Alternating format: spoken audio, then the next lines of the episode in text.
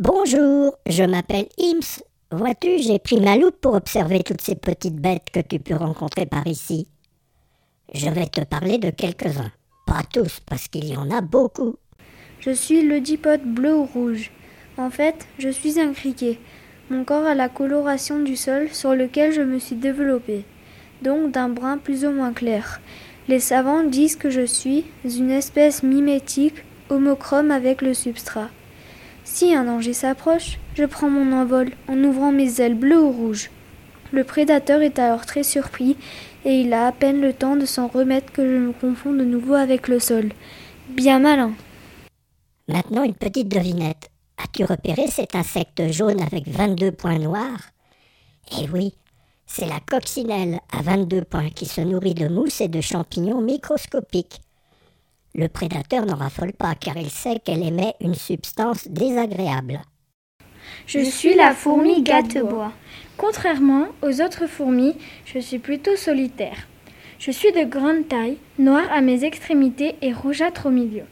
Ma tête et mon abdomen sont hérissés de quelques soies blanches disposées en ligne. Si on me surnomme la fourmi charpentière, c'est parce que je suis une artiste. Je sculpte ma demeure dans un vieil arbre ou dans une souche. À l'intérieur de ma maison, il y a des stalactites et des labyrinthes. Ils peuvent être mis à découvert quand un sanglier ou un blaireau viennent y mettre leur nez. Maintenant, regarde bien l'escargot de tout près. Eh oui, c'est un escargot poilu qui en effet existe par ici.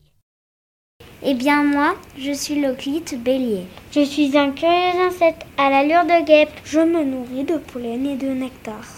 Personne n'ose me déranger car on me prend pour une guêpe. Mais je ne pique pas. L'été, je me pose surtout sur les fleurs d'aubépine et de sureau. As-tu trouvé une araignée? C'est la Tomise Napoléon, car son thorax coloré rappelle le buste de Napoléon. Elle est inoffensive pour l'homme, par contre, son venin immobilise instantanément les insectes à sa portée. Pour ma part, j'avance avec précaution sur mes presque mille pattes.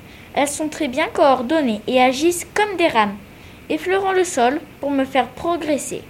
Mon corps a plusieurs dizaines de segments portant chacun deux paires de pattes.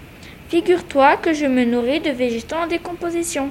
Je contribue ainsi au recyclage de la matière organique du sol. Je, suis le Yule. Bon, tu en sais déjà pas mal. Repère bien les autres petites bêtes et je te laisse poursuivre ton chemin. À bientôt. Et n'oublie pas, je m'appelle Ims.